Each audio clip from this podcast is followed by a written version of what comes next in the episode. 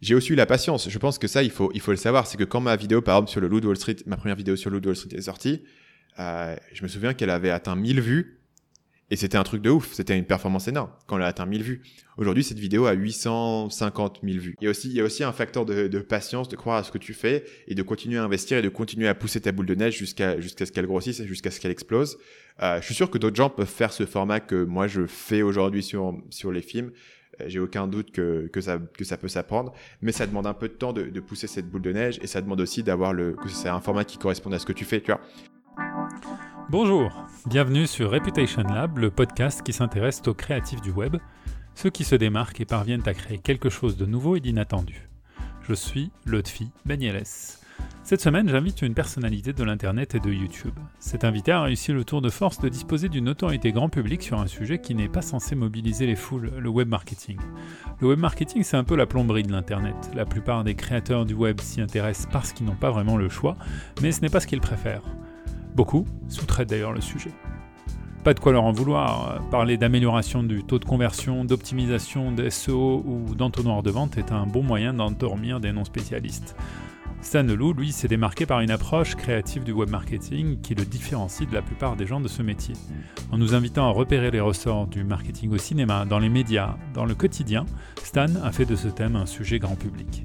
J'ai découvert Stan Ledoux plutôt récemment. Dans une vidéo, il décryptait le marketing d'un provocateur du web, le youtubeur Jake Paul.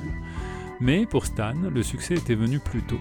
Le 10 octobre 2016, il publiait une vidéo de 4 minutes analysant une scène du film de Martin Scorsese, Le Loup de Wall Street. Durant les 4 minutes que dure cette vidéo, le loup de Bangkok, Stan décryptait la technique de vente favorite du loup de Wall Street, celle de la vente du stylo. Il pointait cette évidence que nous oublions tous au moment de proposer nos services ou un produit. Pour bien vendre, un entrepreneur ou un marketeur doivent se focaliser sur ce que le client peut obtenir d'un produit et non pas sur les caractéristiques de ce dernier. La vidéo a aujourd'hui dépassé le million de vues et beaucoup d'entre nous ont découvert Stan, sa voix, son style à cette occasion. Mais Stan n'est pas du genre à exploiter indéfiniment un filon et sur le web, les pistes qui mènent à lui sont nombreuses, variées, instructives et originales. On trouve pêle-mêle un guide de la publicité Facebook, un guide du site web persuasif, un podcast dans lequel il parle de biais cognitifs, de psychologie de l'influence et interview des entrepreneurs, des marketeurs et des spécialistes du web et des réseaux sociaux. Alors, pour le troisième épisode de Reputation Lab, je reçois Stan Leloup qui va nous raconter son parcours et nous parler de son processus créatif. Salut Stan Salut, merci de m'avoir invité. Alors, tu es déjà très connu, donc je vais poser une question euh, à laquelle euh, beaucoup de gens ont déjà peut-être des réponses, mais euh, qui est Stan Leloup D'où vient-il et où habite-t-il aujourd'hui? Donc je m'appelle Stan Leloup, j'ai créé un site web qui s'appelle marketingmania.fr où je parle de comment convertir tes visiteurs en acheteurs. J'ai aussi créé une chaîne YouTube qui s'appelle Marketing Mania et un podcast qui s'appelle Marketing Mania. Euh, sur tous ces canaux, je vais en fait parler de marketing sous un angle extrêmement psychologique. je m'intéresse notamment aux aspects plus fondamentaux. Tu as beaucoup de sites de marketing qui te parlent de, de, de questions très tactiques du type est-ce que il faut que je fasse un bot Messenger, quelle est la bonne longueur pour mes posts sur Facebook? Et moi, je parle plutôt de euh, qu'est-ce qui fait que les gens vont percevoir de la valeur dans ton produit, euh, comment est-ce que tu mets en avant tes bénéfices, ce genre de choses. Euh, donc j'habite, en ce moment j'habite à Bangkok, j'ai habité pendant très longtemps au Vietnam, à Ho Chi Minh, actuellement j'habite à Bangkok, en Thaïlande.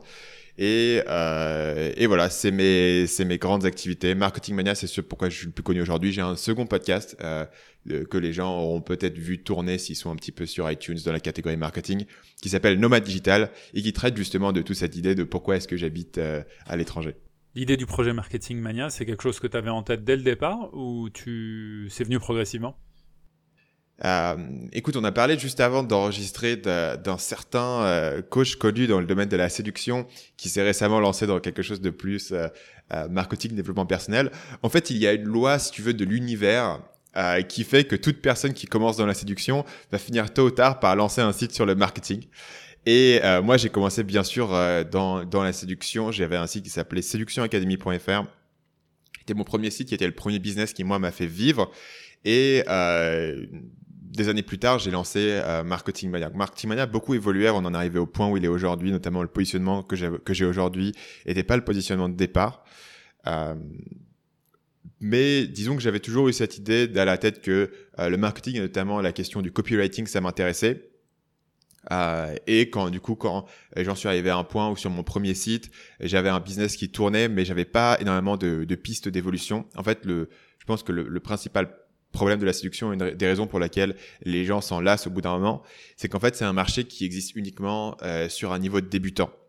Euh, donc c'est-à-dire que tu vas avoir des gens qui vont te voir, qui qui vraiment euh, savent pas quoi dire dans un premier rendez-vous, euh, se posent la question de quelle est la meilleure phrase d'approche, comment être drôle, etc. Mais dès que les gens euh, dépassent ce niveau de débutant, au final, ils soit ils se mettent en couple, soit ils continuent à vivre leur vie, quoi. Mais ils ont pas vraiment besoin de toi. Et en fait, des programmes très avancés dans ce domaine, il n'y a pas vraiment de marché pour, ou en tout cas, personne n'a vraiment réussi à trouver comment euh, vendre des programmes plus avancés. Et donc, du coup, quand tu es sur un marché où il y a que de la place pour les débutants, au bout d'un moment, t'en, en as marre, quoi, de répéter toujours la même chose.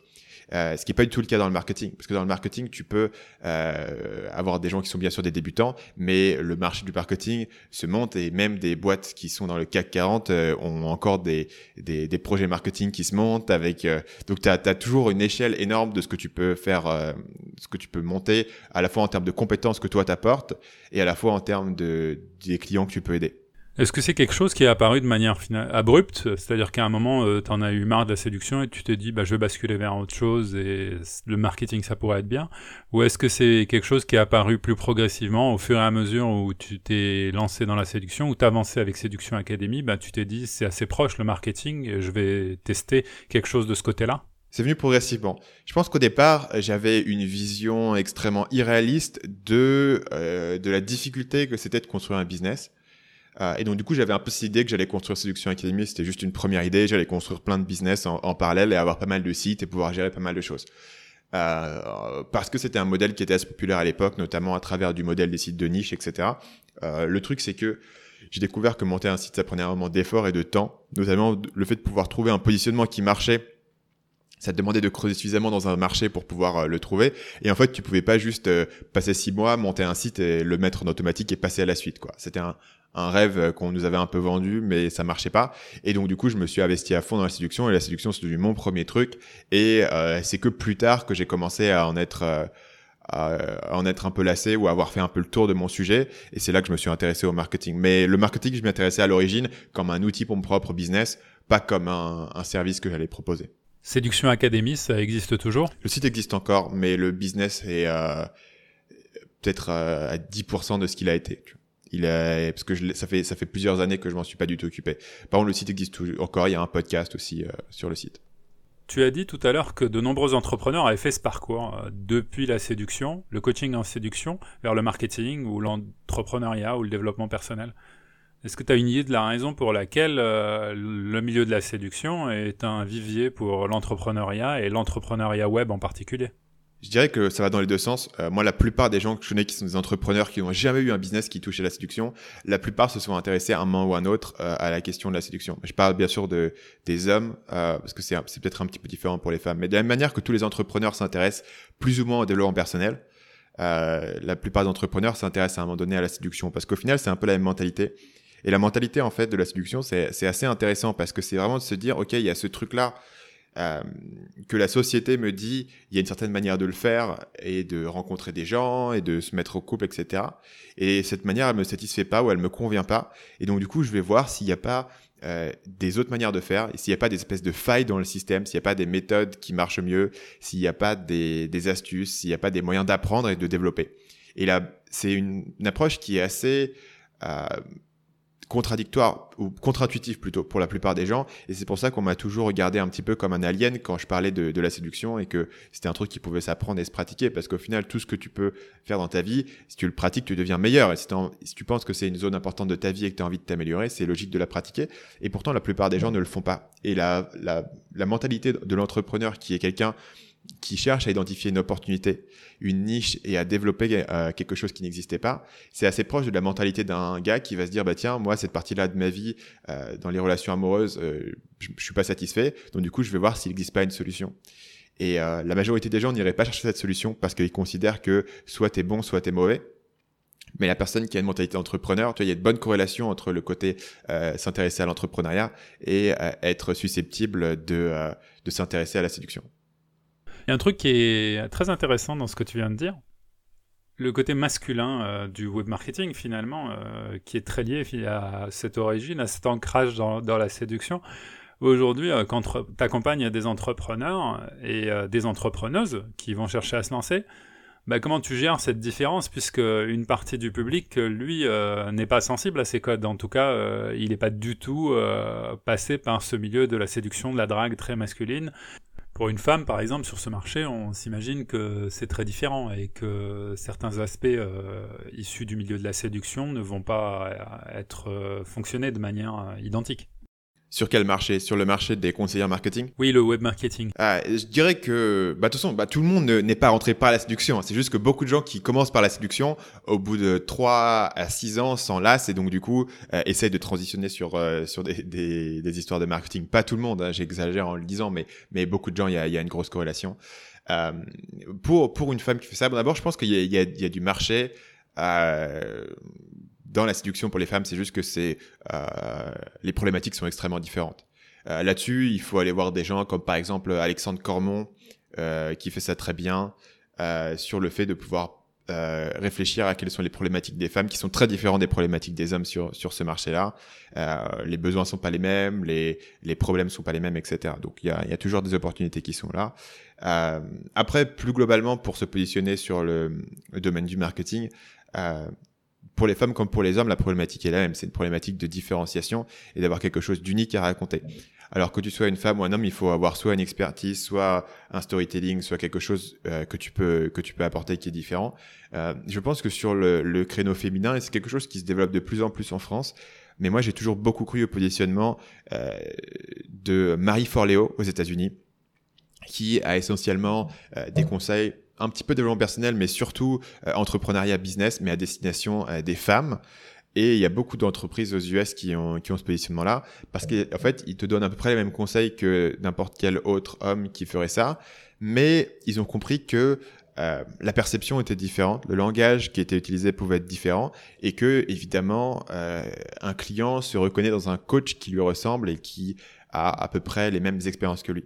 Euh, une chose qui est choquante sur ma chaîne YouTube, c'est le ratio euh, homme-femme.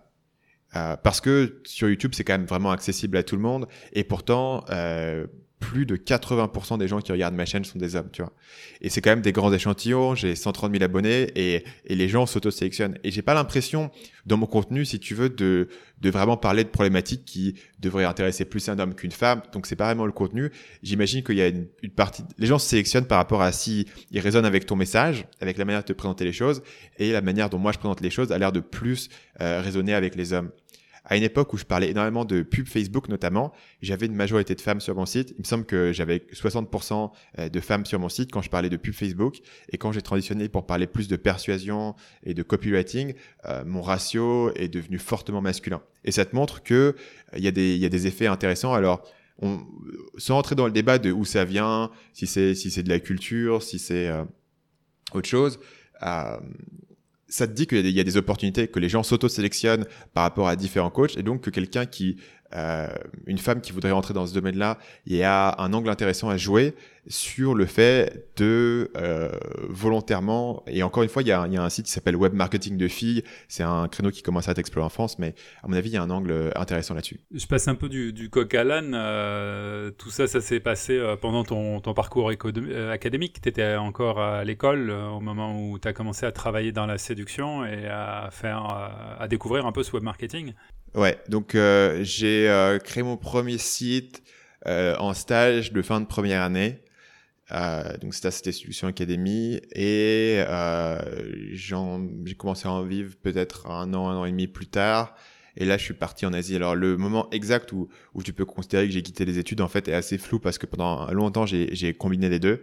Je pense que le sommet du moment où j'ai combiné les deux, c'est que j'ai réussi, et je sais pas encore comment cette coïncidence est possible, mais j'ai réussi à faire, euh, à décrocher un échange euh, à Barcelone, donc pour mes études, au même moment où j'avais prévu une colloque à Barcelone avec genre six entrepreneurs internationaux et on est allés tous à Barcelone pour faire euh, euh, six mois ensemble là-bas. Et non, on en faisait trois mois ensemble là-bas et moi j'avais j'avais genre aussi trois mois de cours au même moment. Enfin, j'avais réussi à combiner les deux pendant assez longtemps. J'ai j'ai pu faire du jonglage. Il est arrivé à un point où en fait moi si tu veux j'aurais été très content de continuer à jongler et terminer. Il est arrivé à un point où euh, par rapport à mon école, ils avaient des conditions qui me semblaient abusives sur le sur la validation du diplôme, euh, notamment sur euh, les expériences internationales. Et beaucoup, en fait, j'ai passé, si tu veux, pendant ce temps-là, peut-être trois ans à l'étranger pendant mes études, et euh, rien de tout ça ne comptait comme étant de l'international. Et donc, il aurait fallu, par exemple, que je reprenne un stage pour euh, valider ça, et ça me semblait totalement absurde à ce moment-là, où mon business faisait 4-5 000 euros, et fonctionnait, mais fonctionnait, mais encore fragile. Je pouvais pas me permettre de passer six mois à aller faire le zouave dans un stage à droite à gauche. Et c'est là, en fait, que j'ai pris la décision que c'était terminé. Mais pendant assez longtemps, j'ai réussi à combiner les deux. Et c'est pas un mauvais calcul dans le sens où, euh, quand tu es étudiant, tu as beaucoup de temps et la plupart des gens en école de commerce euh, passent leur temps à faire la fête et à, faire leurs associations. Euh, et tu n'auras jamais autant de temps de ta vie après que tu aies commencé à bosser. Il y a des mots que tu emploies qui sont vachement intéressants par exemple, quand on est à l'âge de faire ses études, on considère généralement pas que les conditions posées par l'école sont abusives et qu'on ne peut pas se permettre de passer du temps à faire des études alors qu'on peut pas gagner de l'argent à côté. Ça démontre euh, du caractère et une euh, sacrée faculté de projection. Alors, j'ai l'impression que c'est de plus euh, en plus fréquent, mais ça reste quand même assez peu banal. Et euh, la question que je me pose, c'est est-ce qu'au moment où tu l'as fait, euh, tu l'as fait la peur au ventre ou tu l'as fait euh, en y allant comme ça sans te poser de questions? Si tu veux, j'ai assez rapidement compris ce que l'école allait m'apporter et ne pas m'apporter. Donc les seules personnes qui ont eu, et les gens posent beaucoup la question, qu'est-ce que tes parents en ont pensé? Mes parents auraient vraiment, vraiment préféré que je termine mon école parce que ça les rassure. Euh, après, il y a la question de jusqu'où tu vas aller pour rassurer tes parents et, euh, et à quel point c'est important. Et je pense que les gens euh, surestiment un petit peu ce que les autres pensent d'eux. Donc le fait que mes parents soient déçus, ça c'était un facteur. Mais si tu veux, mes parents, la manière dont ils y réfléchissent, c'est que, ok, c'est un, une marge de sécurité, c'est un filet, tu pourras retomber dessus si, tu, si ton business se casse la figure. À un certain point, et après avoir passé suffisamment de temps dans ce milieu entrepreneurial, et là, je parle vraiment de à la fois gagner ma vie dedans, mais aussi connaître énormément de monde dans le milieu et me faire un petit peu un nom dans le milieu. Je vais pas facilement pouvoir rebondir sur un job euh, qui va requérir ce diplôme d'école de commerce. Donc là, on parle de job dans la banque et dans le conseil en management. Tu vois et tu rentres pas euh, chez KPMG ou chez L'Oréal euh, juste parce que tu as le diplôme. Il faut avoir le diplôme, plus les bons stages, plus les beaux contacts. C'est un package. Euh, et ça, je pensais pas que, du coup, je pensais pas que le diplôme était si utile que ça sans avoir l'ensemble du paquet et sans avoir la volonté d'aller dans cette direction. Ma, ma réflexion, c'était si mon business se casse la figure, je prends les compétences que j'ai développées, qui sont des compétences qui sont rares, parce qu'elles ne sont enseignées nulle part, et tu peux ne les acquérir uniquement euh, par la pratique et euh, je trouve un job euh, sur la base de ses compétences. Tu vois. Donc c'est mon backup. Encore lui, c'est mon backup. Tu vois. Encore aujourd'hui, j'ai parfois des, des fantasmes où je dis ah, c'est qu'est-ce qui se passe si ma chaîne YouTube disparaît du jour au lendemain, si euh, plus personne n'achète ce que je fais, plus personne, etc. Et je me dis bah voilà, je prends euh, les compétences que j'ai construites, la réputation que que j'ai construite, les contacts que j'ai, j'essaye de me trouver un job où j'essaie de trouver quelqu'un qui va me filer 2000 euros par mois pour faire son marketing ou un truc comme ça, et ça me permet de, de me tenir à flot, tu vois. Et c'est là où devient mon, mon, vrai filet de sécurité en fait. Et à un moment donné, tu te dis que ce filet de sécurité qui vient de, de tes compétences entrepreneuriales et, et, ça est beaucoup plus puissant que le filet de sécurité qui viendrait du bout de papier qui est ton diplôme. Si encore une fois, si tu n'as pas associé avec ton diplôme euh, l'ensemble des, du CV qui va avec et l'ensemble des contacts, du networking qu'il a avec, et c'est compliqué si tu veux de d'être dans deux mondes à la fois. Tu peux pas à la fois construire une carrière post-école de commerce extrêmement corporate et à la fois euh, faire de l'entrepreneuriat sur le web. C'est deux choses qui sont totalement séparées. Et, euh, et, à un moment donné, il a fallu faire un choix.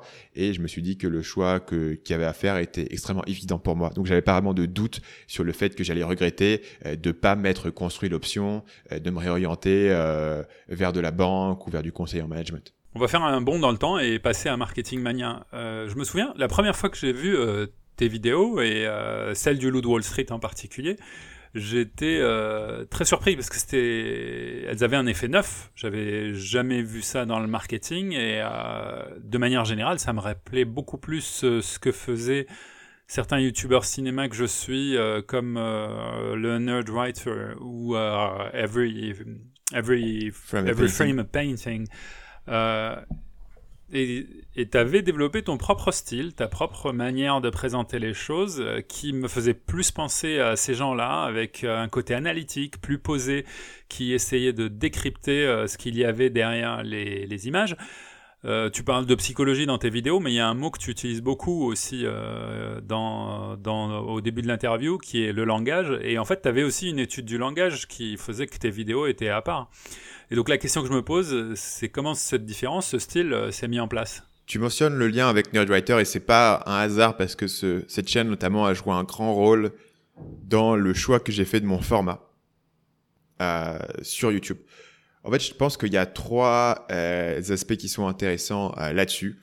Le premier aspect, c'est que moi, j'avais de longue date un intérêt pour la psychologie humaine et c'est des, références que j'avais. J'avais beaucoup, beaucoup lu sur le sujet, euh, à la fois sur le marketing. Je, suis un, un fanatique d'une compétence qui s'appelle le copywriting, qui est l'écriture de pages de vente euh, persuasives qui remonte en fait aux années 20. Euh, tu peux lire des bouquins comme celui de Claude Hopkins, qui a écrit un livre qui s'appelle Scientific Advertising, qui date, si je me trompe pas, de 1923 aux États-Unis, euh, des trucs absolument incroyables, et qui réfléchit à la psychologie humaine et qu'est-ce qui est convaincant et comment vendre un produit, comment positionner une offre, etc. Donc ça, c'est un intérêt que j'avais de longue date. Euh, j'avais bien sûr un intérêt sur la séduction, euh, qui était lié à ça, si tu veux. La séduction, c'est aussi l'idée de dire, OK, il se passe un truc, je comprends pas exactement ce qui se passe, mais je vais essayer de le comprendre. Et ça, tu peux le faire à la fois sur les relations humaines, sur euh, l'amitié, mais tu peux aussi le faire sur euh, le marketing et comprendre comment les gens vendent. Donc ça, c'est le premier point. Le second point, c'est que euh, j'avais fait une série de podcasts. donc sur mon podcast Marketing Mania, ça prédate la chaîne YouTube.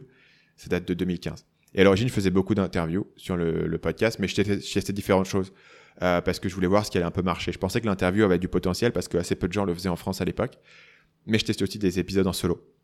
Et euh, les premiers épisodes en solo que j'avais fait n'avaient pas trop de retours. Euh, voilà, c'était pas incroyable, mais à un moment donné, j'ai fait une, série de podcasts euh, de six épisodes sur le livre Influence et manipulation de Robert Cialdini.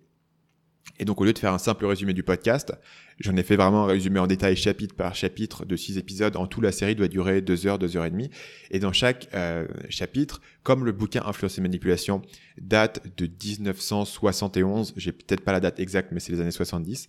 Euh, du coup, tous ces exemples sont vraiment intéressants sur la vente et sur la persuasion, mais sont pas euh, liés au web. Donc, en fait, j'allais récapituler une partie de, des concepts du livre et j'allais les adapter au web et expliquer comment ça fonctionnait sur le web. Donc, je mettais mes propres exemples et je remixais un petit peu ce, ce Et c'est une série de podcasts qui a fait des écoutes qui étaient, qui étaient raisonnables à l'époque. Mais par contre, une chose qui était claire, c'est que euh, les gens m'en parlaient tout le temps. Quand je rencontrais des gens dans des dîners, quand je faisais des interviews, les, les, quand les gens me postaient des commentaires sur mon site, ils faisaient très souvent référence à cette série de podcasts qui a, je me souviens plus combien d'écoutes ça avait, mais le premier épisode doit avoir aujourd'hui peut-être 20, 25 000 écoutes. Donc c'est pas énorme par rapport à ma chaîne YouTube, mais c'est quand même euh, très solide par rapport aux écoutes habituelles de mon podcast. Donc il y avait un retour qualitatif que euh, les gens aimaient ce, ce, cette plongée en profondeur dans la persuasion et avaient une curiosité pour ça. Donc tu vois, j'avais cet, cet, intérêt que tiens, il y a, y a un besoin, il y a, y a un... les gens veulent aller plus en profondeur dans ce sujet. Il y a beaucoup de sites qui te donnent quelque chose de très horizontal sur le marketing avec euh, voilà les, les, les, différents réseaux sociaux, la stratégie Instagram, euh, la stratégie SEO, etc. Et moi je me dis tiens, il y a un besoin peut-être pour du contenu qui va en profondeur juste sur ce point du copywriting et de la persuasion. Le truc, c'est que euh, donc j'ai continué à faire des, podcasts en solo comme ça sur mon podcast. Le truc, c'est que je voyais pas en fait de place pour ce contenu sur YouTube parce que dans ma tête, YouTube c'était du contenu euh, divertissant, c'était de l'humour et c'était du gaming, euh, donc le jeu vidéo. Et euh, je voyais pas de place pour ce contenu en fait jusqu'au jour où j'ai découvert justement cette chaîne Nerdwriter, j'ai découvert euh, à peu près au, ce moment-là If Frame a Painting, des chaînes qui euh, cartonnaient au niveau de l'audience aux États-Unis, enfin, sur le monde anglophone, sur le YouTube anglophone, avec du contenu qui était extrêmement analytique, en profondeur et euh, vraiment travaillé. Et je me suis dit tiens, si je prenais un format qui est similaire à ce que fait un gars comme le Nerdwriter et je le faisais, mais au lieu de le faire sur des films, je le faisais sur euh, des pages de vente et des vidéos de vente, ça pourrait être intéressant et ça me permettrait de mettre en avant euh, cette profondeur d'analyse sur la psychologie qui m'intéresse. Donc, euh, c'était mon idée originale. Et si tu regardes en fait mes toutes premières vidéos YouTube, euh, je montrais pas ma tête en fait, et je parlais juste sur des images, euh, qui est le format du Nerdwriter. Et même, je pense que ma diction, tu pourrais la mettre en parallèle et voir qu'il y avait, il y avait un format qui était proche. Alors, au fil du temps, le format a évolué pour être quelque chose de qui s'est éloigné du Nerdwriter et qui s'est, euh, j'ai adapté sur ce qui fonctionnait. Mais c'était ces trois ingrédients-là en fait qui ont fait euh, la formule de base de la chaîne. Tu dis que tu as vu que certaines choses fonctionnaient et que d'autres beaucoup moins. Typiquement, euh, sur cette construction du personnage de Stan Leloup sur YouTube euh, et sur la chaîne Marketing Mania, euh, qu'est-ce qui n'a pas marché au, au départ et que tu as amélioré progressivement? Par exemple, je vais te donner un exemple intéressant, c'est que moi, j'ai une grande passion pour les, l'histoire du marketing, notamment l'idée que tous ces principes que j'utilise aujourd'hui sur le web pour vendre ma formation sur YouTube, c'est les mêmes principes qui étaient utilisés en fait dans les années 70, les années 50, même les années 30 pour vendre euh, des euh, produits par la poste en fait. Et j'ai toujours une fascination énorme pour ce qu'on appelait euh, le direct mail, c'est-à-dire pouvoir envoyer une lettre à quelqu'un que tu connais pas. Donc essentiellement, ça aujourd'hui, c'est ce qu'on considéré comme étant l'email marketing ou même du spam. Euh, envoyer une lettre à quelqu'un, il le reçoit dans le courrier, il ouvre la lettre, il lit une lettre de vente, il dit ah c'est génial, il t'écrit un chèque, il met un chèque dans une enveloppe et il va te poster un chèque pour acheter ton produit. Tu vois, et eux, ils arrivaient à, convertir les gens avec une simple lettre de vente comme ça envoyée dans le courrier. Euh, qui, qui, était euh, très difficile comme business model parce que du coup tu dois payer euh, pour ton timbre, tu dois payer pour l'impression de la lettre, la mettre dans l'enveloppe, l'envoyer et tu dois aussi souvent payer pour avoir accès à la liste à qui tu veux envoyer ta lettre. Donc du coup, si ta page de vente que tu envoies n'est pas assez bonne, ne convertit pas assez bien, tu vas perdre de l'argent. C'est quelque chose qu'on connaît pas aujourd'hui. Aujourd'hui, si je poste une vidéo YouTube et qu'elle marche pas, j'ai perdu du temps éventuellement j'ai perdu le, tarif que j'ai payé à mon monteur. Mais je dois pas payer euh, l'ensemble de ma diffusion, tu vois. Et euh, donc il y avait ce côté, que je trouvais extrêmement fascinant dans le direct mail et, dans les, magazines, etc. Et donc j'avais fait au départ de la chaîne YouTube des analyses de, trucs comme ça parce que je trouvais que c'était super intéressant et que ça, donnait une, profondeur à ma chaîne de pouvoir analyser des exemples un peu plus anciens et de montrer un peu comment ces concepts qu'on utilise aujourd'hui n'ont pas été inventés aujourd'hui mais en fait datent euh, du siècle dernier. Je pensais que ça donnait une légitimité à, la chaîne, aux concepts que je présentais, de montrer qu'ils ont toujours existé. Et c'est des vidéos qui marchaient pas bien. Euh, donc j'ai arrêté de les faire. Euh, donc c'est pas quelque chose qui résonnait pour les gens, ça faisait pas kiffer les gens autant que moi ça me faisait kiffer. Donc j'ai arrêté de le faire et je me suis concentré sur ce qui fonctionnait mieux. Et aujourd'hui, ce qui fonctionne le mieux sur ma chaîne et c'est évident pour toute personne qui euh, la consulte, c'est que tout ce qui est euh, des analyses de, de euh, qui sont liées à des films ou à des séries télé, ça fonctionne très bien. Et il y a un deuxième truc qui fonctionne très bien, même si je l'exploite pas tant que ça, c'est de, de réagir à des, à des éléments d'actualité ou à des choses qui font un peu le buzz. Et j'ai fait des gros coups, des vidéos qui ont fait des, centaines de milliers de vues, euh, qui rebondissaient sur, euh, sur une tendance euh, YouTube. Ça, ça fonctionne bien aussi. Et j'essaie de, de me diriger un, peu dans ces deux directions-là. Alors sur le buzz, on peut comprendre qu'il y a un effet d'actualité qui joue et que la popularité de la vidéo va être boostée par l'actualité. À ton avis, Qu'est-ce qui fait que sur une analyse de film ou de série, ça marche pour toi, mais pas du tout pour d'autres? Parce que depuis que tu le fais, ça s'est répandu comme une traînée de poudre, et plein de youtubeurs le font, mais je trouve qu'il manque quelque chose, c'est très plat, très illustratif. Dans ton cas, l'analyse euh, est du personnage, du film, de la séquence et le rapprochement par rapport au marketing, à la vente, euh, ben, ça paraît beaucoup plus dense et beaucoup plus travaillé. Hmm. Je pense que ça vient peut-être du, du fait que euh, moi, si tu veux, je suis parti de, de, ma, de ma force, qui est que je lis beaucoup. Euh, j'ai un esprit d'analyse, euh, peut-être parfois excessivement développé, dans le sens où euh, je vais parfois suranalyser des décisions. Tu vois, mais par contre, j'ai cette capacité à pouvoir analyser les choses et à pouvoir voir les paramètres. Donc, c'est ma force. Donc, du coup, j'ai construit un format qui prenait avantage de cette force. Il y a des formats que moi je fais pas. Par exemple, j'ai sur ma chaîne, j'ai posté un vlog euh, je fais pas de format vlog. Pourquoi? Parce que j'ai pas la personnalité qui amène à développer. J'ai pas la personnalité, j'ai pas non plus le dynamisme dans ma vie qui amène à, ce format. Euh, je fais, je fais pas non plus énormément euh, de euh, de vidéos où je parle juste à la caméra en improvisation, etc. Pourquoi? Parce que euh, c'est pas un format sur lequel j'ai une, force particulière. Donc du coup, j'ai construit un format qui était en accord et qui servait mes forces personnelles et du coup, ça a fonctionné pour moi. Euh, il y a un y a un danger dans le fait de voir le format de quelqu'un d'autre et de, et de, de le copier-coller directement. Euh, parce que bah, tu as intérêt d'être meilleur que cette personne sur ce que tu fais, sinon, euh, sinon tu tu veux pas te différencier. Et quand tu vois que moi j'ai déjà pas mal d'expérience à faire ces vidéos-là, euh, c'est clair que ça me donne un avantage sur, euh, sur les gens qui arrivent après. J'ai aussi eu la patience. Je pense que ça, il faut, il faut le savoir. C'est que quand ma vidéo, par exemple, sur le Loot Wall Street, ma première vidéo sur le Loot Wall Street est sortie, euh, je me souviens qu'elle avait atteint 1000 vues et c'était un truc de ouf, c'était une performance énorme quand elle a atteint 1000 vues. Aujourd'hui, cette vidéo a 850 000 vues. Ça, c'est la, ça, c'est la vidéo sur le stylo. Euh, la vidéo sur le stylo a 1 200 et la vidéo sur Wall Street tout seul a peut-être 850 000.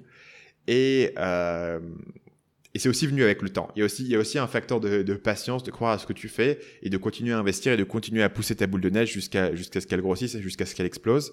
Euh, je suis sûr que d'autres gens peuvent faire ce format que moi je fais aujourd'hui sur sur les films. Euh, j'ai aucun doute que, que, ça, que ça peut s'apprendre, mais ça demande un peu de temps de, de, pousser cette boule de neige et ça demande aussi d'avoir le, que c'est un format qui corresponde à ce que tu fais, tu vois. Je donne un autre exemple, c'est Antoine BM et son format de vlog qu'il a fait, euh, qui a très bien marché pour lui. Je vois beaucoup, beaucoup de gens essayer de le, de le refaire et franchement, leurs vidéos, elles sont pas terribles, tu vois c'est pas, je sais pas, ils ont pas la, même vibe face à la caméra, ils sont pas aussi intéressants dans ce qu'ils racontent, leurs histoires sont pas aussi kiffantes, ils ont pas aussi le même univers. Et donc du coup, c'est juste un mec qui reprend le format sur la surface de parler face à la caméra et qui a pas la magie qui est derrière. Est-ce que c'est que le gars a pas la bonne vibe? Est-ce qu'il a pas tiré les bonnes leçons? Il a pas fait assez d'efforts pour développer son concept, son format, ses idées? Je sais pas exactement. Il faudra analyser au cas par cas. Mais tu sens que c'est inspiré directement de lui, mais qui manque une petite étincelle. À combien tu estimes le temps qu'il faut pour construire euh, une personnalité qui arrive à imposer son style euh, de la même façon que toi tu l'as fait euh, Là, typiquement, les gens que tu viens de décrire font du copier-coller. Il y a une, j'imagine, une question de temps, de test, que ça prend un, un temps fou. Toi, combien de temps ça t'a pris pour te démarquer? Je dirais qu'il y a une continuité dans tout ce que je fais. Moi, je vois le travail que je fais aujourd'hui et le, le, positionnement que je peux avoir aujourd'hui comme en fait une continuité du travail que je faisais sur la séduction. Euh, donc là, par exemple, la capacité à parler dans un micro, moi, je l'ai appris euh, quand je faisais de la séduction. Et tu peux regarder directement mes premiers euh, épisode du podcast Marketing Mania et tout de suite je sais parler dans un micro, je sais m'exprimer, je, je, sais réfléchir, je sais construire des idées parce que je l'avais appris avant. Par contre c'est intéressant de regarder les premières vidéos où j'apparais face caméra euh, sur Marketing Mania, comme ça je le faisais pas avant. Euh, tu vois que que je suis malaise et que je sais pas encore comment comment que faire avec mes mains ou comment parler, comment regarder la caméra et tout. Donc c'est un truc que tu développes au fil du temps. Et je pense que pour moi, le personnage de la manière dont je parle le marketing et dont je réfléchis le marketing, c'est un truc que j'ai développé en fait sur des années, des années, des années. Parce que évidemment, bah, quand tu es un entrepreneur, dans le milieu du marketing, tu es toujours dans des conversations où tu vas parler de ça. Et je me suis assez vite rendu compte de qu'est-ce que euh, qu'est-ce que je pouvais raconter pour intéresser les gens quand j'étais dans une conversation avec eux et quelles étaient les forces que j'avais et les points forts que j'avais. Et c'était très clair que moi, les forces que j'avais, c'était de réfléchir euh, sur les idées de persuasion et de, copywriting. C'était mon grand intérêt. Et donc, du coup, j'en parlais beaucoup autour de moi et les gens me connaissaient comme étant quelqu'un qui parlait de conversion et d'optimisation et de copywriting bien avant de lancer Marketing Mania. Bien avant. Et les gens venaient me voir et me disaient, tiens, euh, on m'a dit que, tu t'intéressais à ça, tu voudrais pas jeter un coup d'œil à ma page de vente, et donc jeter un coup d'œil à la page de vente, etc. Et, ça, c'est un, si tu veux, un prémisse de ton product market fit. C'est comme ça que j'ai découvert qu'il y avait peut-être un positionnement pour moi sur l'optimisation des conversions et sur le copywriting, parce que les gens me le renvoyaient déjà avant même que moi, j'essaye de me positionner comme ça. Alors aujourd'hui, tu, tu regardes euh, d'autres youtubeurs Est-ce qu'il y a des gens qui t'influencent euh, sur le web et sur YouTube en particulier? Alors moi, j'ai peut-être la particularité sur ce point-là que euh, ce qui m'inspire, c'est vraiment du contenu qui est euh, du contenu sur le marketing. Donc comme on l'a vu, j'ai été inspiré sur mon format par euh, le Nerdwriter. Euh, Aujourd'hui, il y a pas mal de, de chaînes de ce type-là euh, que je suis. Bah, une chaîne que qui, que j'ai que j'adore en ce moment. Il y en a, a quelques-unes. Il y en a une qui s'appelle ContraPoints. Et donc ContraPoints, il faut que je t'explique ce que c'est parce que ça va montrer aux gens un petit peu la manière dont, mon cerveau fonctionne. C'est euh, une youtubeuse américaine transsexuelle qui parle de questions de justice sociale, qui fait des vidéos de 35 minutes. Euh, c'est dans vidéo, c'est sur les incels, c'est sur les, les, involuntary donc les gens qui n'arrivent pas à trouver euh, une copine et euh, sur toutes les polémiques politiques qui sont autour d'elle. Il y a un travail dans le dans le style euh, visuel, dans l'éclairage, dans les costumes. Il, y a, il y a plusieurs personnages qui arrivent et en gros c'est vraiment un truc fascinant de à la fois avoir un discours vraiment profond et euh, intéressant et qui vraiment te fait réfléchir et te fait penser et à la fois euh, quelque chose de, de fascinant sur le point de vue visuel et de très drôle. Parce qu'en général, si tu veux, quand les gens font de l'humour, notamment sur des questions comme ça, justice sociale, politique, etc., l'humour souvent passe par, passe par la caricature. La caricature du point de l'autre et se moquer. Donc bien souvent, le modèle qui est utilisé, il y a aussi des youtubeurs dans ce domaine-là que je trouve intéressant, comme un mec qui s'appelle Chris Reagan, par exemple, qui va euh, prendre la pire vidéo euh, de quelqu'un de débile et qui va s'en moquer de manière drôle et donc c'est drôle. Mais un youtubeuse comme ContraPoints, ce que je trouve incroyable, c'est qu'elle arrive à être drôle euh, parce qu'elle va avoir tout un tas de de, euh, de costumes qui viennent, de blagues, de comparaisons. Il y a un travail sur le montage et ça, je trouve ça vraiment génial. au niveau du format. Il y en a un autre en ce moment que, que j'aime beaucoup qui s'appelle Harry Bomber Guy et qui euh, parle pas mal de jeux vidéo notamment. Mais lui par contre, il fait des, il fait des vidéos, sa dernière vidéo dure 45 minutes et euh, il, vraiment, il fait des vidéos où il va à fond dans l'analyse. Et en fait, c'est des business models qui sont, qui sont rendus possibles par le Patreon. Et ça, je trouve ça vraiment très intéressant, la, manière dont Patreon a changé YouTube. Puisqu'en fait, c'est des chaînes qui vont passer un mois, un mois et demi à faire une vidéo. Du coup, ils vont publier assez infréquemment, mais ils vont vraiment travailler sur leur présentation, sur leur montage, sur leur contenu, sur leur analyse. Ils n'ont pas besoin de faire énormément de vues. Euh, sur leurs vidéos, mais ils ont besoin de faire des vidéos qui vont euh, faire kiffer, mettons, entre 1000 et 5000 personnes qui vont leur filer 5 euh, dollars par mois sur Patreon, tu vois. Et ça, ce, cette idée-là, euh, je trouve ça vraiment incroyable. Euh, un autre qui est intéressant là-dessus, c'est Jordan Peterson, un mec qui filme, un professeur d'université qui filme ses cours de 2 heures et demie, qui fait des cours de, de 10 sessions, donc c'est 10 fois 2 heures et demie, qui met ça sur YouTube et qui dépasse le million de vues par vidéo. Tu vois, c'est un truc qui repousse ta compréhension de ce qui est possible sur YouTube et de ce qui fonctionne et de la profondeur de contenu que tu peux apporter tout en ayant un impact et tout en touchant du monde. Tu as parlé de Patreon, est-ce que tu peux en dire un peu plus? Comment ça fonctionne? Patreon, c'est une plateforme de financement participatif où tu peux suivre un créateur qui t'intéresse et euh, t'inscrire pour contribuer chaque mois. Alors ça peut, ça peut aller de 1 dollar, 5 dollars, 10 dollars. Euh, chaque mois, tu, tu lui donnes une petite somme et ça change le business model du créateur de contenu. Euh, qui habituellement se repose sur la pub puisque le, créateur qui se repose sur la pub doit maximiser euh, le nombre de vues, non seulement le nombre de vues par vidéo, mais il doit maximiser le nombre de vues total.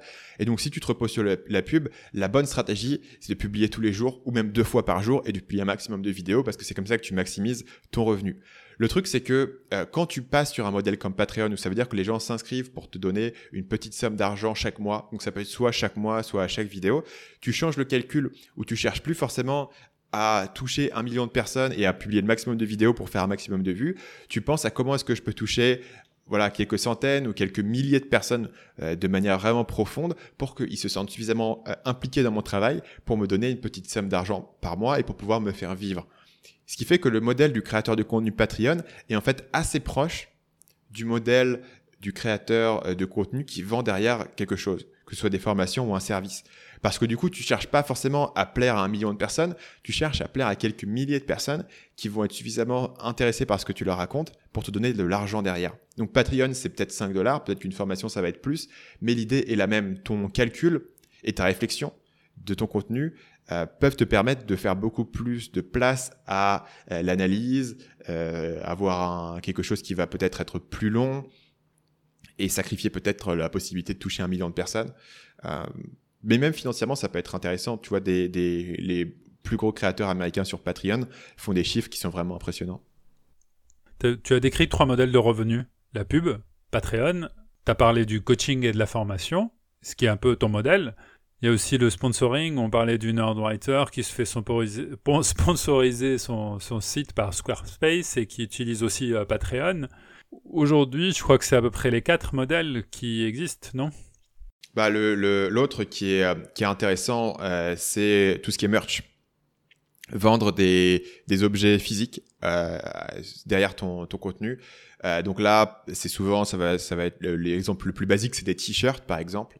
Euh, tu vends des t-shirts avec, euh, ça c'est un modèle qui est assez proche euh, dans certains aspects de celui du modèle de la pub parce qu'il faut quand même un gros volume pour gagner ta vie en vendant des t-shirts. Mais euh, tu peux vendre des t-shirts, tu peux être créatif dans, dans ce que tu vends. Il y a un, il y a un gars qui, un, autre, un autre mec que j'aime bien en ce moment qui s'appelle Drew Gooden. Et en fait, il avait, euh, c'est un peu compliqué à expliquer, mais il a vraiment sur, sur sa chaîne beaucoup de de merch qui vont être à la fois euh, sérieuses, genre des t-shirts, des casquettes, des mugs, etc., mais à la fois des trucs parodiques. Récemment, il, il vendait des des euh, des panneaux qui sont sur le bord de la route. Donc c'est expliqué, c'est lié à une inside joke sur son site euh, et sur son et sur son histoire que que je peux pas forcément expliquer en détail parce que c'est c'est pas forcément intéressant pour les gens.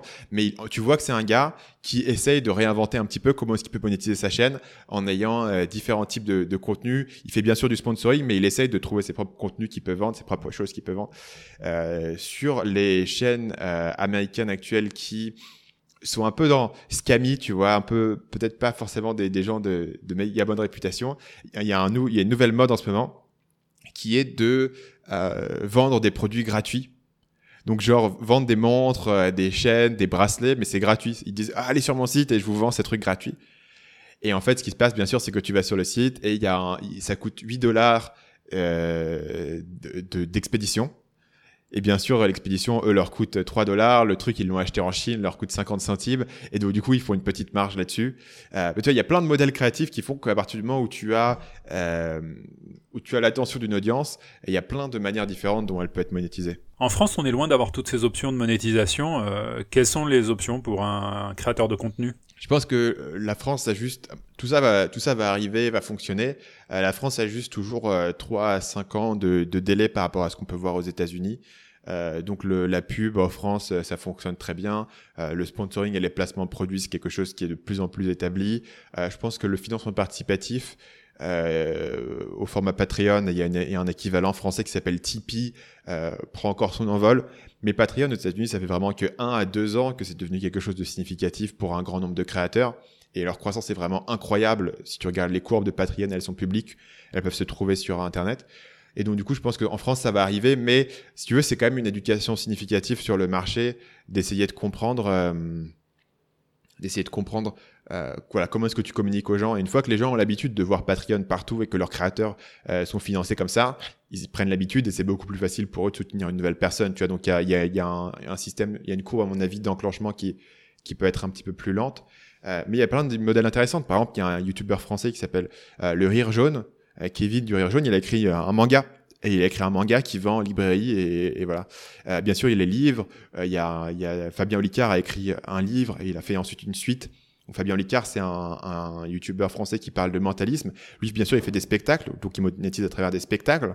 Et il a aussi écrit un livre qui a extrêmement bien marché, qui était un gros gros carton en librairie et sur Amazon. Donc il a pu monétiser comme ça. Euh, je pense que, euh, ouais, je pense qu'il y a, en fait, il y a de manière plus globale par rapport à YouTube, il y a euh, un mouvement qui cherche de, à trouver des nouvelles euh, manières de se financer au-delà de la pub.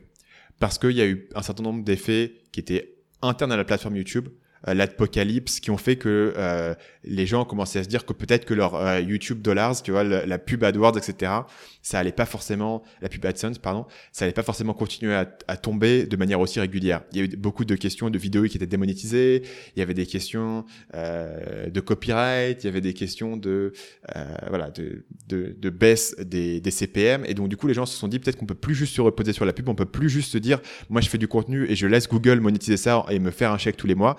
Faut que moi je développe mes propres sources de revenus.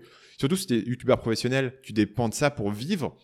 Et tout d'un coup, du jour au lendemain, euh, YouTube peut couper le robinet. Euh, si en plus, tu as recruté des équipes, tu as monté un, un, business derrière, à un moment donné, tu te dis, OK, il faut que je monte euh, différentes sources de revenus et que je me diversifie.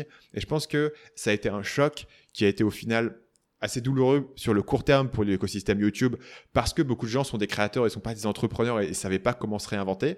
Mais sur le long terme, ça va être quelque chose qui va être sain dans le sens où les gens vont réfléchir de manière plus profonde à la valeur qu'ils apportent, au public qui touche, à ce qu'ils peuvent apporter derrière et, euh, et avoir différentes sources de monétisation qui les rendent pas entièrement dépendants de euh, YouTube et de Google. Aujourd'hui, on te connaît essentiellement via YouTube et ton podcast aussi euh, et le blog. Quel est ton rapport aux réseaux sociaux? Tu sembles moins présent que d'autres sur Facebook, Twitter, Instagram, même si on voit certaines de tes publications de manière très ponctuelle.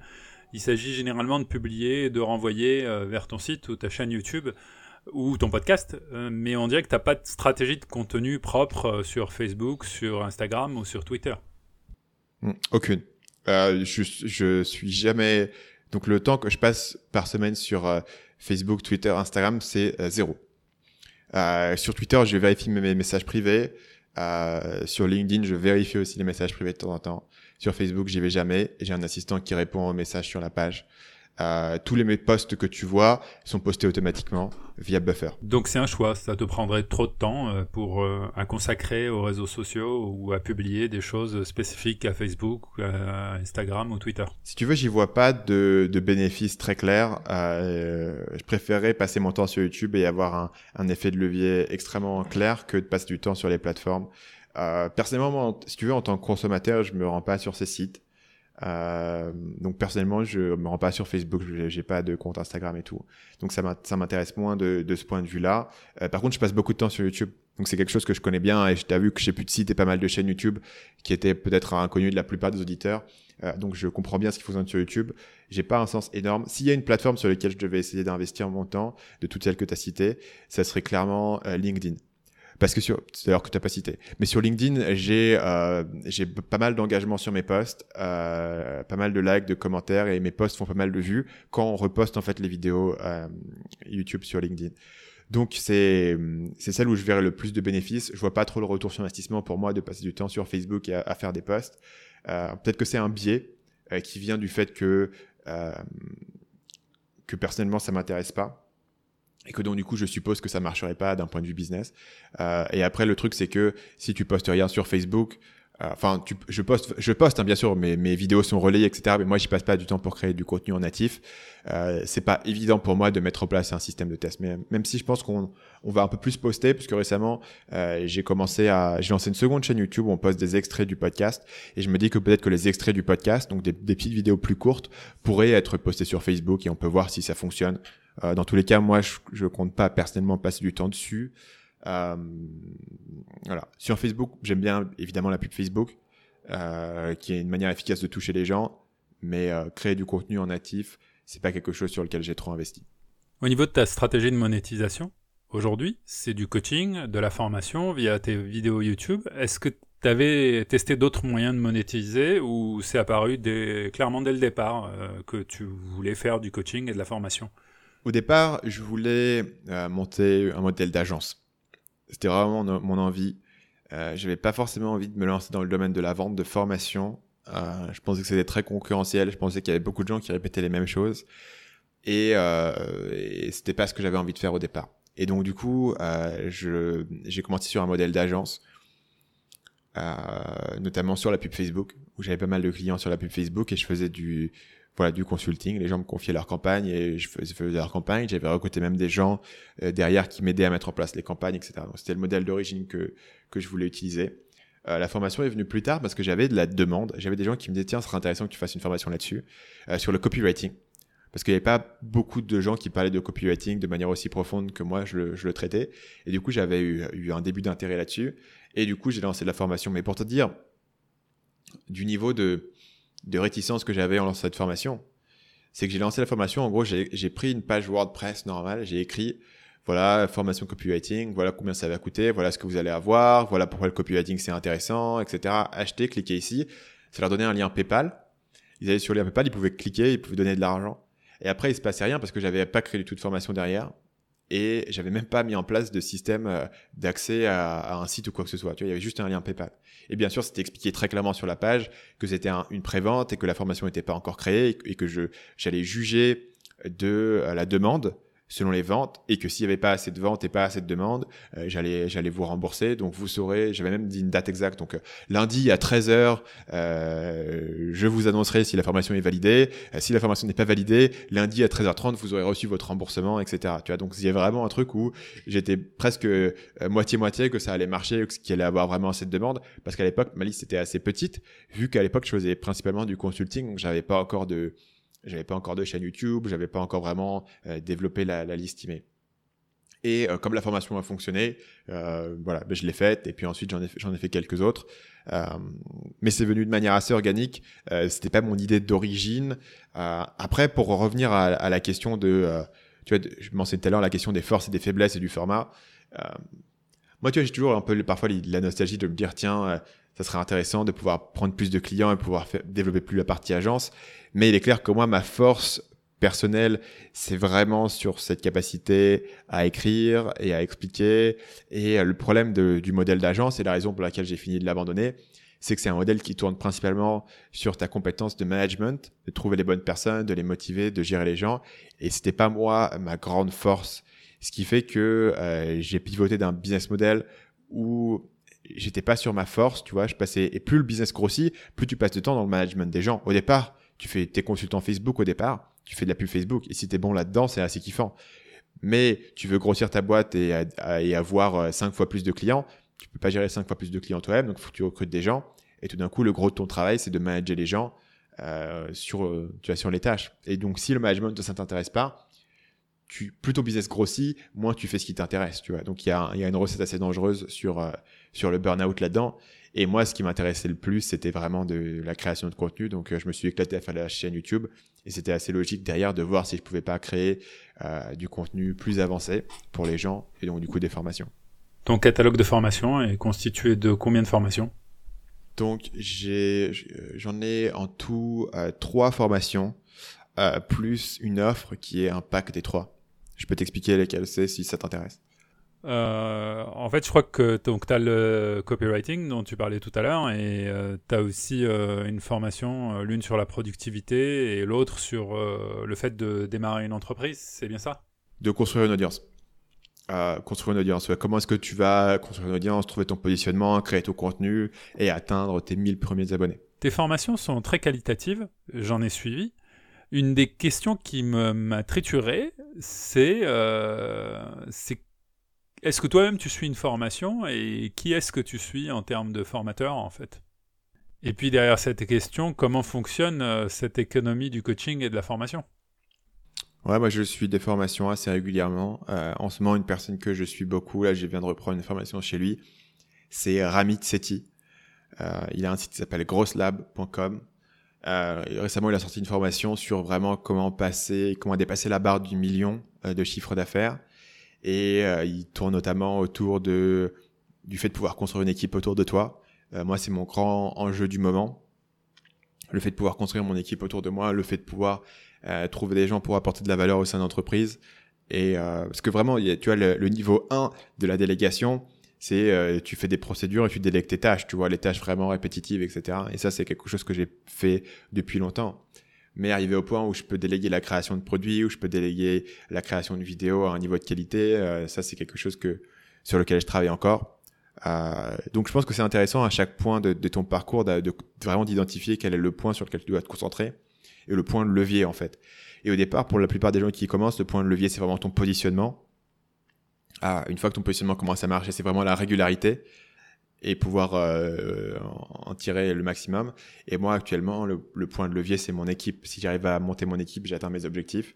Si j'arrive pas à monter mon équipe, je vais, je vais galérer et taper ma tête contre le mur pendant, pendant tu vois, les prochaines années.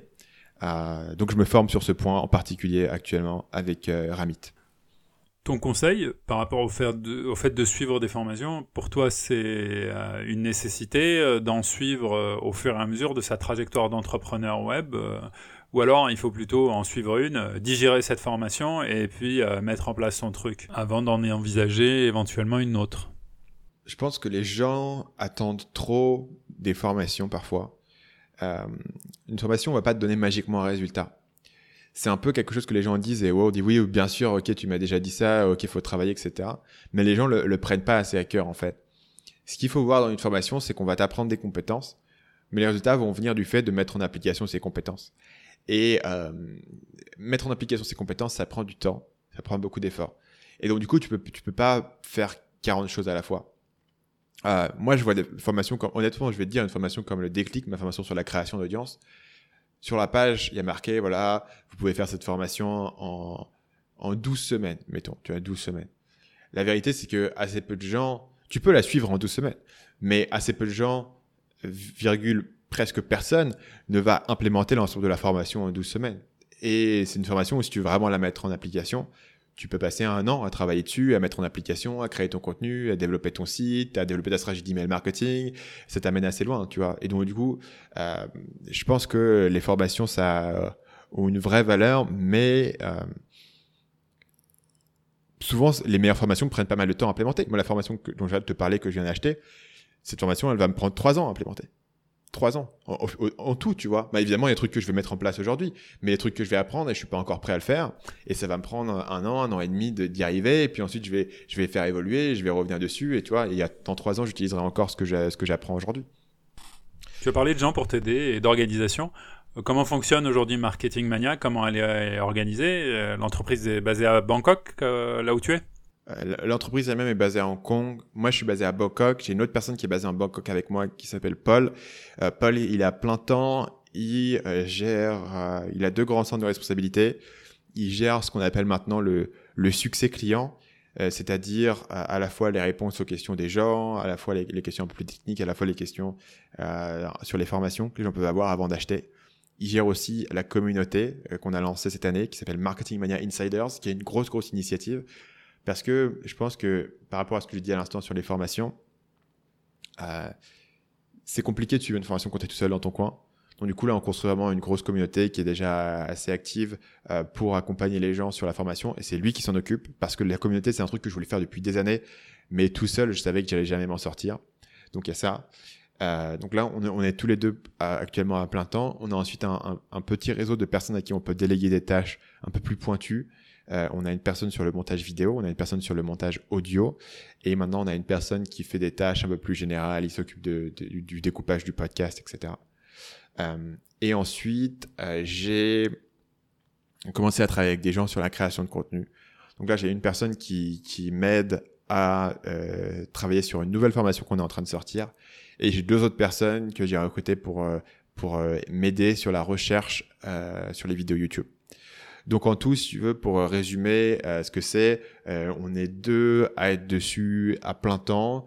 On a trois personnes sur des tâches un peu pointues et on a trois autres personnes sur des tâches créatives. Et ça, c'est la partie la plus récente. La partie créative est la plus récente. Et le prochain objectif pour moi, ça serait de mettre en place vraiment un process qui tourne pour vraiment pouvoir sortir une vidéo par semaine parce qu'actuellement j'y arrive pas avec toutes les choses que je gère comme c'est moi qui gère la vidéo par moi tout seul et que ça prend voilà, 10-12 heures de faire la vidéo, je n'arrive pas à la faire tout seul. Mais avoir un système sur le rail pour sortir des vidéos. Et à terme, euh, mon objectif, ça serait d'avoir, pour toutes les tâches que moi je fais aujourd'hui, euh, d'avoir un, rôle plus consultatif et d'avoir une personne qui en, est vraiment responsable. Et le point aujourd'hui sur lequel j'ai pas lâché, si tu veux, un iota et qu'il faudra que je fasse tôt ou tard, mais c'est pas ma priorité du moment, c'est le copywriting. Du coup, le truc que moi je sais le mieux faire, c'est le truc sur lequel je suis resté pour le moment le plus euh, le plus accroché.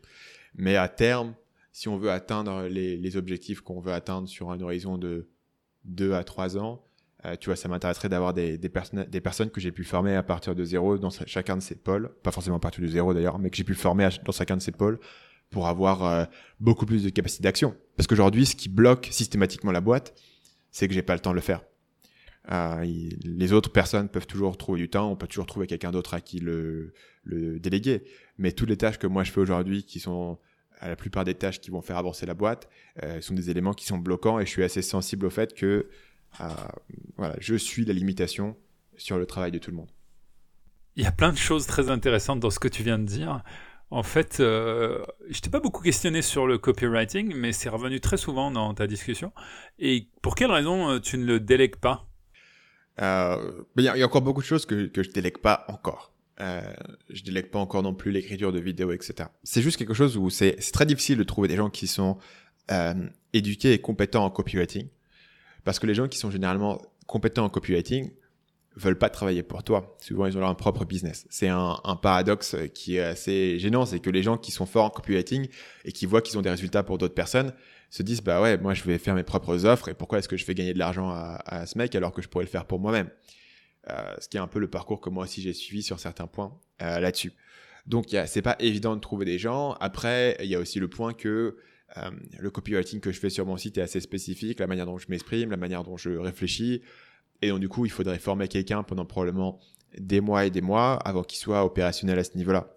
Ce qui est un investissement en temps qui est significatif, ce qui veut dire que pendant plusieurs mois, je diminue ma propre productivité pour pouvoir former quelqu'un. Et donc du coup, c'est une vision un, peu de, de moyen terme qu'à terme, je vais clairement faire et je vais faire cette démarche.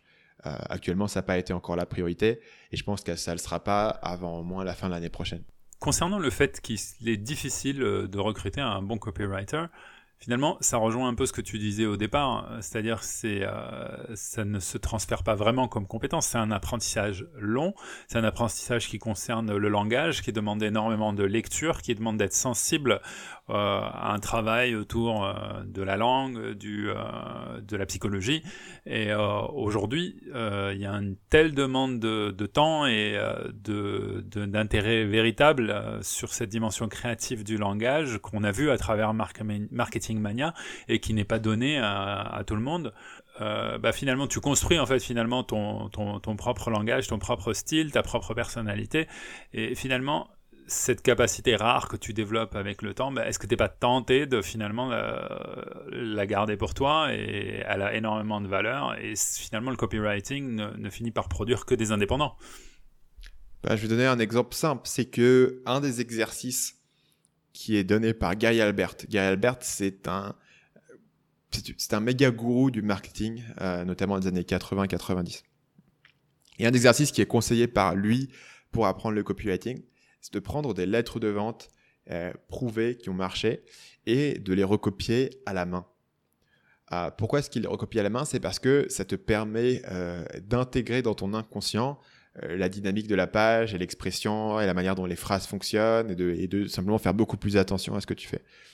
Mais le truc, c'est que ces lettres de vente, on parle pas de, de, petits trucs, tu vois. On parle de lettres de vente qui font euh, 5000 mots. Donc en fait, moi, je passais ça, j'écrivais ça le soir et ça me prenait peut-être trois heures. Donc ça me prenait une heure et demie sur deux soirs, tu vois, pour et, recopier une lettre de vente. Fastidieux de passer trois heures à recopier un truc à la main. Euh, tu te dis mais pourquoi je fais ça, tu vois?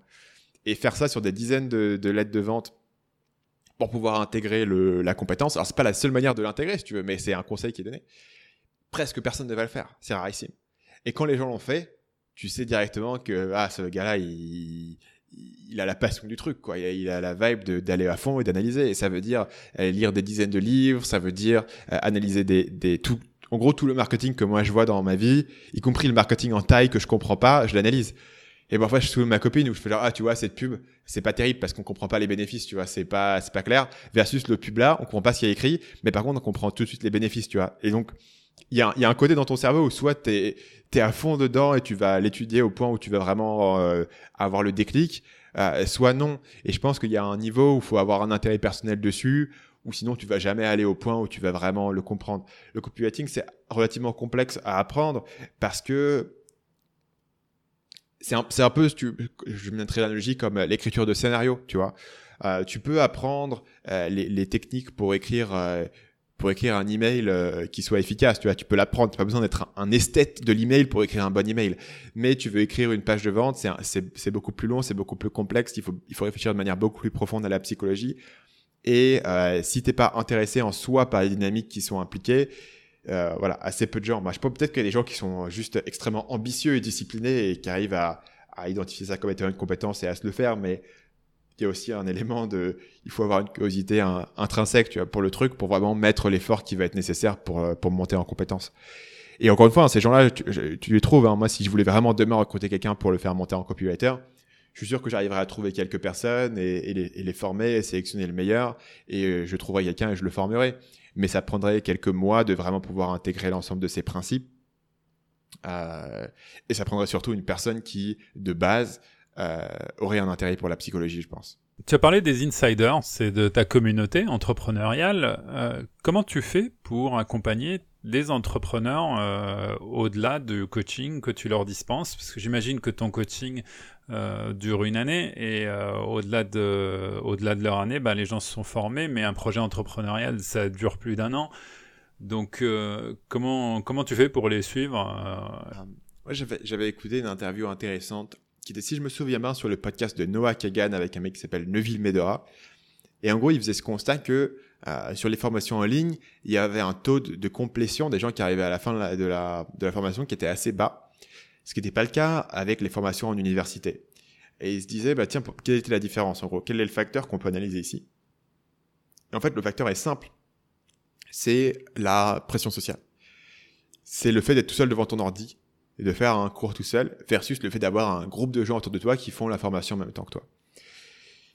Comment est-ce que nous, on peut, si tu veux, ça veut dire que aussi bon soit le contenu de ta formation, si les gens ont du mal à aller jusqu'au bout et à implémenter les conseils, bah du coup ça les aide pas trop, donc c'est un c'est un problème. Et tu peux pas, et à un moment donné tu peux pas améliorer euh, le contenu. Enfin à un moment donné tu vois ton ton gain pour apporter plus de valeur, c'est en aidant les gens à implémenter ce qu'ils ont appris, pas en leur donnant toujours plus d'informations. Du coup, la réflexion, c'est comment est-ce que tu aides les gens à implémenter? Ma première version de cet accompagnement, tout simplement, je réponds à toutes vos questions sans limite pendant 90 jours, qui était vendu avec la formation et qui, existe toujours. Cette, offre, elle est toujours valide. Et donc, du coup, je répondais aux questions des gens, je les aidais à implémenter la formation et ça, les aidait à en tirer beaucoup plus de valeur.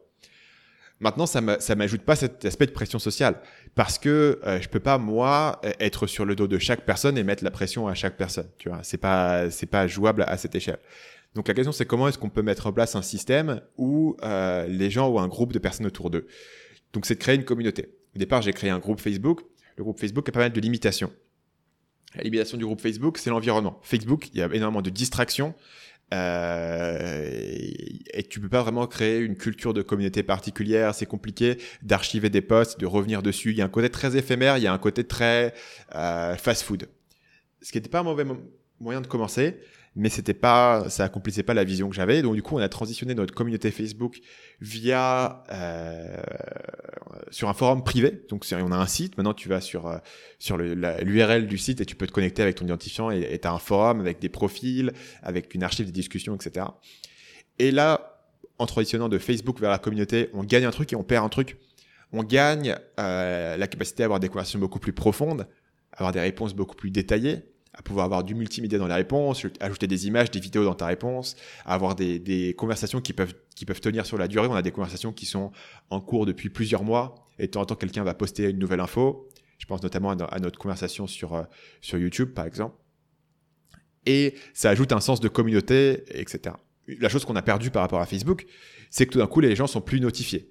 Donc ça nous met la pression de dire il faut que maintenant la, la, la communauté ait suffisamment d'intérêt pour que tu reviennes dessus sans être notifié directement via Facebook. Et donc du coup, on a investi dans la communauté, ça veut dire bah, notamment en, travaillant avec Paul, qui est responsable de ça, en ajoutant plus de contenu, en répondant aux questions des gens et en créant un esprit de corps au sein des gens. Euh, euh, la principale initiative qu'on a mis en place pour ça, c'est le système des masterminds, qui te permet, quand tu rejoins une formation, d'être groupé dans un groupe de 5 à 6 personnes qui sont au même niveau que toi, qui partagent tes objectifs, qui partagent tes ambitions, et on va vous grouper, et toutes les semaines, vous allez vous faire un appel d'une heure pour euh, partager là où vous en êtes, pour partager euh, vos blocages, pour avoir les conseils des autres sur ce que vous êtes en train de faire, et pour vous engager sur les actions que vous allez prendre sur la semaine à venir. Et l'avantage du groupe de mastermind, c'est que beaucoup de gens me disent, tiens, franchement, cette semaine, je n'étais pas trop motivé, j'aurais rien fait. Mais bon, comme j'avais le groupe Mastermind qui arrivait et que j'avais dit que j'allais faire ma page de capture, du coup, j'ai fait la page de capture parce que j'avais pas envie d'être le seul arrivé au groupe de Mastermind et avoir rien fait. Et euh, du coup, on a réussi à créer, via le groupe de Mastermind, euh, une partie de cette pression sociale, une partie d'être à un endroit, à une date, en ayant fait les choses que tu dit que tu avais fait. Ça permet aussi aux gens d'avoir un œil extérieur sur leur projet, ce qui, je pense, est très précieux dans le système de Mastermind notamment si tu es un peu tout seul et si t'as pas trop d'amis et de collègues dans le milieu entrepreneurial, tu peux facilement te retrouver un peu pris dans un projet, passer des semaines et des semaines à tourner en rond et sans trop comprendre où tu vas. Le fait d'avoir un extérieur où les gens te disent oula là mon avis tu pars tu pars dans ton délire euh, t'as pas encore validé ton idée commence par un truc plus simple commence par une prévente et ça permet aux gens autour de toi de te cadrer en ayant un détachement euh, et en même temps une bienveillance, tu vois, parce que tu es dans un groupe avec eux toutes les semaines, pendant plusieurs semaines, donc les gens commencent à se connaître, commencent à créer une relation. Et évidemment, euh, la relation que tu vas créer avec ces six personnes qui sont au sein du groupe Mastermind euh, va être proche. Il y a beaucoup de gens qui, se sont échangés leur numéro de téléphone, qui s'appellent de temps en temps, qui partagent des trucs sur Facebook Messenger. Et c'est aussi une porte d'entrée dans la, dans la communauté de manière générale. Donc euh, pouvoir partager tes problèmes, pouvoir euh, poser tes, tes, questions et avoir des réponses de différentes personnes qui ont différents points de vue. Et bien sûr mes propres réponses à moi que je faisais avant par email directement à l'individu. Maintenant, je peux le faire aussi de manière publique sur le forum, ce qui permet à tout le monde de voir un peu ce qui se dit, ce qui se raconte, de pouvoir rebondir, de pouvoir poser des questions de follow-up et de créer cette communauté, cette idée qu'on avance tous ensemble euh, vers des objectifs. On approche de la fin de l'interview. Je t'ai envoyé deux questions euh, qui demandaient un peu de préparation. Donc euh, la première, c'est euh, est-ce qu'il y a une œuvre, une, une, œuvre de littérature, une œuvre de cinéma, une production artistique, mais quelque chose qui est en dehors du champ du développement personnel ou du marketing? Est-ce qu'il y a une œuvre qui t'a inspiré et qui t'a apporté? Est-ce que tu peux nous dire ce qu'elle t'a apporté? La deuxième question, c'est trois moments qui ont constitué des tournants dans ta vie. L'œuvre qui, pour moi, est la plus importante en dehors de l'entrepreneuriat et du marketing, c'est euh, le livre de Sénèque, Les lettres à Lucilius. Donc Sénèque, le philosophe stoïque romain, qui écrit à Lucilius, un jeune ambitieux. Donc on, a les lettres de, de Sénèque et les conseils qu'il lui donne. Euh, je pense que ça m'a vraiment énormément impacté sur le, la manière dont je perçois euh, le monde, la manière dont je mets en place mes priorités. Essentiellement, la philosophie stoïque, c'est une philosophie de comprendre euh, ce que tu peux changer ce que tu ne peux pas changer, comprendre ce qui est important et ce qui est moins important. Euh, il y a un, un vrai intérêt, euh, notamment chez Sénèque, de comprendre comment fonctionnent nos perceptions et de comprendre comment fonctionne notre psychologie de comprendre comment on peut être heureux ou malheureux et pourquoi est-ce que les estimations qu'on a de ce qui va nous rendre heureux ou malheureux sont pas forcément justes. Euh, donc, euh, et vraiment, les lettres à Lucilius sont ultra faciles à lire, euh, ultra plaisantes, vraiment un truc auquel je reviens très très souvent. ça, c'est les trois. sur les trois moments qui m'ont le plus impacté, je, je, dirais que le premier a eu lieu en prépa. parce que du coup, avant de faire école de commerce, j'ai fait prépa. Et en prépa, j'ai décidé de complètement exploser le chemin euh, qu'on m'avait donné. C'est-à-dire qu'en prépa, si tu veux, j'avais décidé que euh, toute une partie des matières qu'on étudiait n'était pas utile pour le concours et que je pouvais faire mon propre, euh, mon propre, ma propre préparation. Et, les, mais, mais j'étais souvent menacé d'être exclu de mon, de ma prépa. Euh, mes profs refusaient de corriger mes copies. J'étais envoyé régulièrement chez le proviseur et je sais pas, j'avais cette ferveur de garder le cap et de me dire non, euh, les profs savent pas de quoi ils parlent, ma méthode va marcher, je vais faire mon propre euh, ma propre sauce pour pouvoir faire ma propre préparation au concours. Et c'est ça qui va marcher et c'est ça qui va m'amener au succès. Et au final ça a marché parce que j'ai intégré une très bonne école à la suite de la prépa. Et ça m'a conforté dans l'idée que les sources officielles d'autorité n'avaient pas forcément euh, raison sur ce qui allait marcher ou ce qui allait marcher pour toi et que tu pouvais être dans une situation où tout le monde autour de toi, que ce soit tes, tes, euh, tes amis qui sont en prépa, que ce soit tes profs, que ce soit le proviseur, que ce soit tes parents, tout le monde autour de toi te dit que, que t'es fou et que tu vas gâcher ta vie. Et au final, euh, le futur te donne raison. Euh, il fallait juste tenir bon et serrer les dents pendant deux ans. Euh, ce qui est quand même assez long euh, pour vraiment être tout seul dans un truc euh, où, où tu es vraiment dans ton coin. Notamment que faut se souvenir que quand tes profs corrigent pas tes copies, tu te demandes mais est-ce que je suis en fait complètement nul et je me rends pas compte parce que personne corrige mes copies. Donc voilà, ça c'est le premier moment et je pense que ça a été vraiment très impactant. le deuxième moment qui a été le plus important pour moi, je pense, ça a été quand j'ai découvert un podcast qui s'appelle le Tropical MBA parce que le Tropical MBA, c'est un podcast américain qui m'a permis de découvrir cette idée que tu pouvais euh, partir à l'étranger et qu'il y avait toute une communauté d'entrepreneurs qui était euh, basée notamment en Asie du Sud-Est. Pas seulement, ils sont aussi euh, en Amérique du Sud, ils sont aussi en Europe de l'Est et maintenant de l'Ouest. Il y a pas mal de monde, par exemple, dans cette communauté à Barcelone. Mais l'idée que tu pouvais aller à Bali et monter ton business et être entouré d'entrepreneurs, d'aller aux Philippines, d'aller au Vietnam, d'aller en Thaïlande, quelque chose qui m'a énormément impacté et qui a changé ma vie et ça m'a donné une vision énorme de là où je voulais être euh, dans le futur. Euh, pour la première fois, j'avais vraiment cette idée de, de j'avais créé une vision qui m'a qui me passionnait quoi. Euh, en école de commerce, j'avais pas vraiment de, de vision de mon futur. J'avais l'idée que je pouvais voilà peut-être faire un peu d'argent en allant dans la banque, mais j'étais pas extrêmement excité d'aller dans cette direction. Euh, ça m'a donné une direction dans laquelle j'avais vraiment envie euh, d'aller. Et euh, le troisième euh, moment qui serait euh, impactant, je pense que c'est il y a à peu près un an et demi, quand j'ai eu pour la première fois ma chaîne YouTube qui a vraiment explosé, euh, qui a changé ma vision de mes opportunités et de mon business. Euh, où en un mois, alors je me souviens plus exactement des chiffres, mais en un mois, je suis peut-être passé de de 7000 abonnés à 40 000 abonnés, tu vois, un truc comme ça, enfin genre faire x5 sur sur ton opportunité. Et du coup, je me suis dit, ah tiens, non seulement YouTube, je prends vraiment du plaisir à le faire. Et à ce stade-là, ça faisait déjà des mois et des mois que je publiais toutes les semaines. Non seulement je prends du plaisir à le faire et ça me fait kiffer. Et en plus, euh, il y a vraiment un, effet de levier explosif. Euh, et, c'est à partir de ce moment-là que j'ai vraiment commencé à repositionner un maximum d'efforts sur euh, YouTube et en fait à me, à me concentrer dessus et à me focaliser sur cette source de trafic presque à l'exclusion du reste. L'émission touche à sa fin. Merci beaucoup Stan pour cette heure, euh, un peu plus d'une heure passée ensemble. Merci à toi. À bientôt. À bientôt. Voilà, l'émission se termine. J'espère qu'elle vous a plu. Avant de partir, je voudrais vous parler de deux choses. La première, euh, elle concerne un sujet dont nous avons parlé avec Stan, c'est l'importance du copywriting et la narration dans le marketing et la vente. Un site web réussi, c'est aussi une bonne histoire à raconter. Sans ce souci narratif, nous perdons l'attention de nos visiteurs et ces derniers s'en vont. L'attention d'un visiteur est flottante et dans les secondes qui suivent son arrivée sur votre site, il rebondit mécaniquement sur un autre site si rien ne retient son attention. Vous pouvez interrompre ce mécanisme grâce à la proposition de valeur. La proposition de valeur, c'est la petite phrase qui va retenir l'attention du visiteur au moment où il arrive sur votre site. Sa mission est critique. Elle doit lui promettre que son problème, ce qui l'a amené sur votre site, va être résolu ici même. J'ai écrit un guide gratuit qui permet d'encourager votre visiteur à rester sur votre site en amorçant un récit qui vous différenciera de tout ce que les visiteurs ont vu ailleurs. Ce guide s'appelle Les 10 propositions de valeur dont vous devez vous inspirer et 7 exemples de ce que vous devez éviter. Vous pouvez le télécharger en allant à l'adresse lotfi.marketing puis en vous rendant dans la rubrique guide gratuit en haut à droite de la page d'accueil ou en tapant lotfi.marketing 10, le chiffre 10. Lotfi s'écrit L-O-T-F-I. Euh, voilà, euh, un dernier point, ce podcast euh, peut continuer grâce à votre soutien. Et les premiers épisodes m'ont beaucoup encouragé, les retours ont été très très positifs. Du coup, pour pouvoir me permettre de continuer sur cet élan-là, je vous demande de prendre quelques secondes de votre temps et d'aller sur la plateforme de podcast de votre choix, iTunes, Google Play, Apple Podcast, etc.